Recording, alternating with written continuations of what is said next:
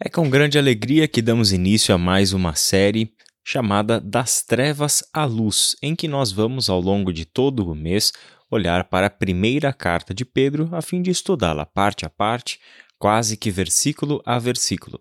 Ao longo dos domingos, faremos pregações sobre textos-chave de 1 Pedro e ao longo da semana, com as devocionais, faremos então um estudo um pouco mais detalhado de todos os cinco capítulos da primeira carta de Pedro. Começando hoje com os versículos que abrem a carta, versículos 1 e 2 do capítulo 1, em que o apóstolo Pedro escreveu o seguinte: Eu, Pedro, apóstolo de Jesus Cristo, escrevo esta carta aos escolhidos que vivem como estrangeiros nas províncias de Ponto, Galácia, Capadócia, Ásia e Bitínia. Deus, o Pai, os conhecia de antemão e os escolheu, e o Espírito os santificou para a obediência e a purificação pelo sangue de Jesus Cristo. Que vocês tenham cada vez mais graça e paz. Nestes dois primeiros versículos da carta, Pedro se dirige aos seus destinatários. Quando ele fala sobre essas regiões todas, Ponto, Galácia, Capadócia, Ásia e Bitínia, nós estamos falando de uma abrangência de aproximadamente 700 quilômetros quadrados. É uma grande quantidade de pessoas que poderiam estar incluídas aqui entre os destinatários. Logo, esta é uma carta que Pedro não escreveu para uma igreja, mas para todos os irmãos e irmãs que estavam espalhados pelas igrejas do Senhor em toda esta vasta região do mundo gentil. E a maneira com que Pedro identifica essas pessoas é tremendamente especial e este é o foco da nossa devocional de hoje. Ele diz que estas pessoas, em primeiro lugar, são escolhidos por Deus. Vamos pegar esse primeiro ponto.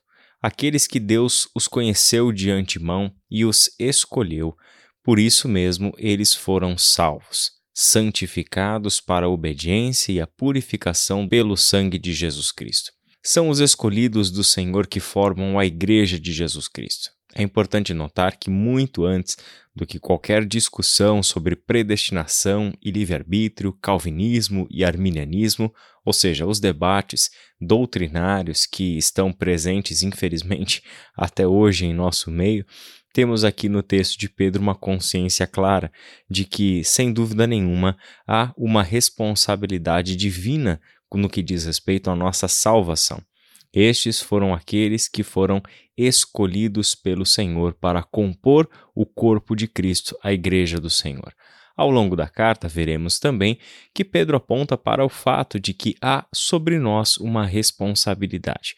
Há tanto a presciência do Senhor, ou seja, aquele que conhece de antemão os que iriam ser salvos, os escolheu, os conduziu à salvação em Cristo Jesus. Mas muito mais interessante, importante e prático do que qualquer discussão sobre se fomos escolhidos ou se nós é quem escolhemos a salvação, como é comum no debate sobre salvação por predestinação ou por livre-arbítrio, temos aqui a razão pela qual Deus nos escolheu e os efeitos dessa salvação em nossa vida. Ele diz no versículo 2 que Deus, o Pai, os conhecia de antemão e os escolheu. E agora vem. E o Espírito os santificou, os separou, os consagrou com um propósito bem definido, para a obediência e a purificação pelo sangue de Jesus Cristo. Fomos chamados para a obediência. Esse é um ponto fundamental. E é aqui que realmente os nossos olhos deviam parar. É aqui que a nossa investigação deveria se concentrar. Não com aquilo que está obscuro, que é a questão da doutrina da salvação estar correta, ser por livre-arbítrio ou por predestinação. Isso é um debate teológico que a Bíblia não traz, é posterior à Bíblia aonde de fato a Bíblia quer que nós nos concentremos, para o efeito da salvação em nós. Fomos santificados, passamos a ser habitação do Espírito de Deus com uma finalidade, um propósito, e este propósito é a obediência e a purificação pelo sangue de Jesus Cristo. Quando nós entendemos a salvação dessa perspectiva, somos chamados para sermos obedientes a Deus, somos chamados para uma vida pura, uma vida santa, uma vida que dá continuidade, que dá sequência àquilo que Jesus Cristo começou a fazer em nós, nos purificando de todo pecado aos olhos de Deus, pelo sacrifício que aconteceu por meio do seu sangue, mas também esta purificação que acompanha o nosso viver, que acompanha o nosso dia a dia não apenas fomos purificados por Deus mediante o lavar do sangue de Cristo, mas também estamos em um processo de purificação, em que a nossa mente está dia a dia se convertendo a Deus e abandonando o mundo, dirigindo-se a Deus e destruindo os seus ídolos falsos.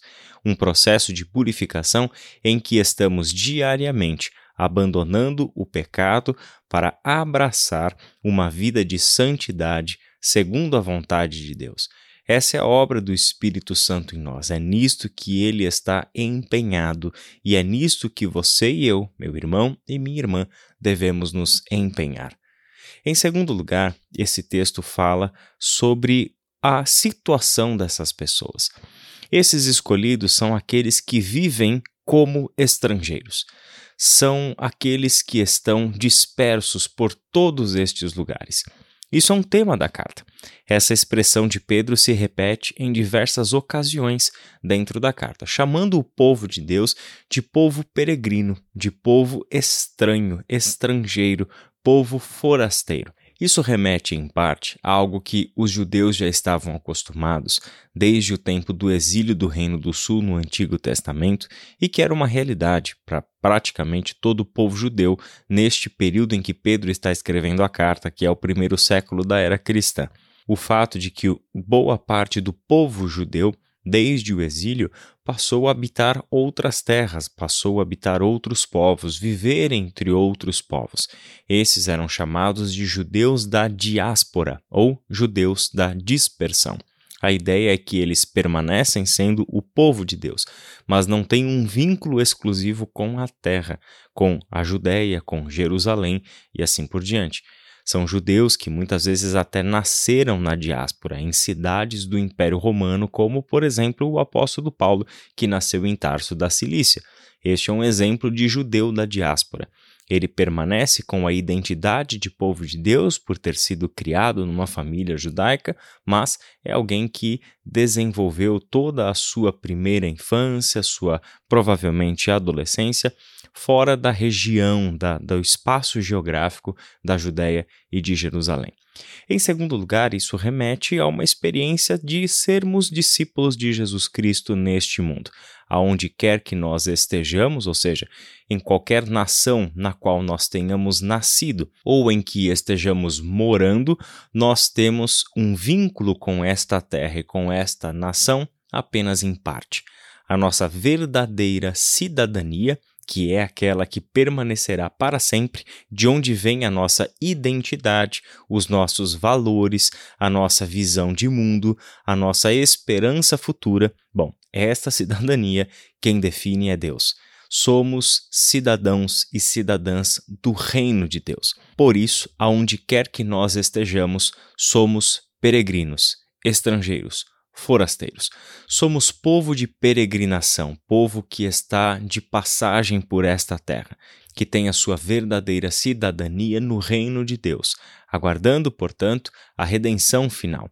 Mas enquanto estamos aqui, passando por estas nações, povos, terras, tendo a nossa cidadania com Deus, estamos na missão deste Deus. Não estamos fazendo turismo neste mundo, nós estamos em missão neste mundo, porque a natureza do reino de Deus é missionária. Logo, precisamos, como povo de Deus, nos enxergar, da mesma forma como os destinatários da primeira carta de Pedro podiam se enxergar, aqueles que são povo de Deus, porque foram escolhidos e formados como povo pelo próprio Deus. Ao sermos povo de Deus, estamos espalhados por toda a terra, no tempo e no espaço. Estamos por aqui como peregrinos, como forasteiros, como estrangeiros espalhados por todo este mundo. E por fim, o desejo de Pedro para os seus destinatários: que vocês tenham cada vez mais graça e paz. A graça, o favor imerecido do nosso Deus, o seu amor leal, que nos procurou na história, nos encontrou, nos acolheu, nos abraçou, nos deu um novo nome, uma nova família, nos concedeu a dádiva do perdão e da reconciliação com Deus. Que esta experiência com a graça de Deus abunde cada vez mais em nossa vida. E por fim, a paz o shalom de Deus, a vida experimentada em toda a sua plenitude conforme criada por Deus e para a qual Deus quer nos conduzir. Que esta palavra, meu irmão e minha irmã, introdutória da carta de Pedro, mas também da nossa série, reverbere no seu coração, te trazendo edificação e paz. Vamos orar? Pai querido, muito obrigado pela oportunidade de ler a tua palavra, de iniciar mais uma vez estudos, Senhor, direcionados à edificação do seu povo. Dá-nos, Senhor, um tempo precioso de estudo da tua palavra, de meditação naquilo que o Senhor tem revelado a nós e que todos nós sejamos edificados e acrescidos de conhecimento e de graça com esta jornada que estamos empreendendo. É em nome de Jesus que nós oramos. Amém.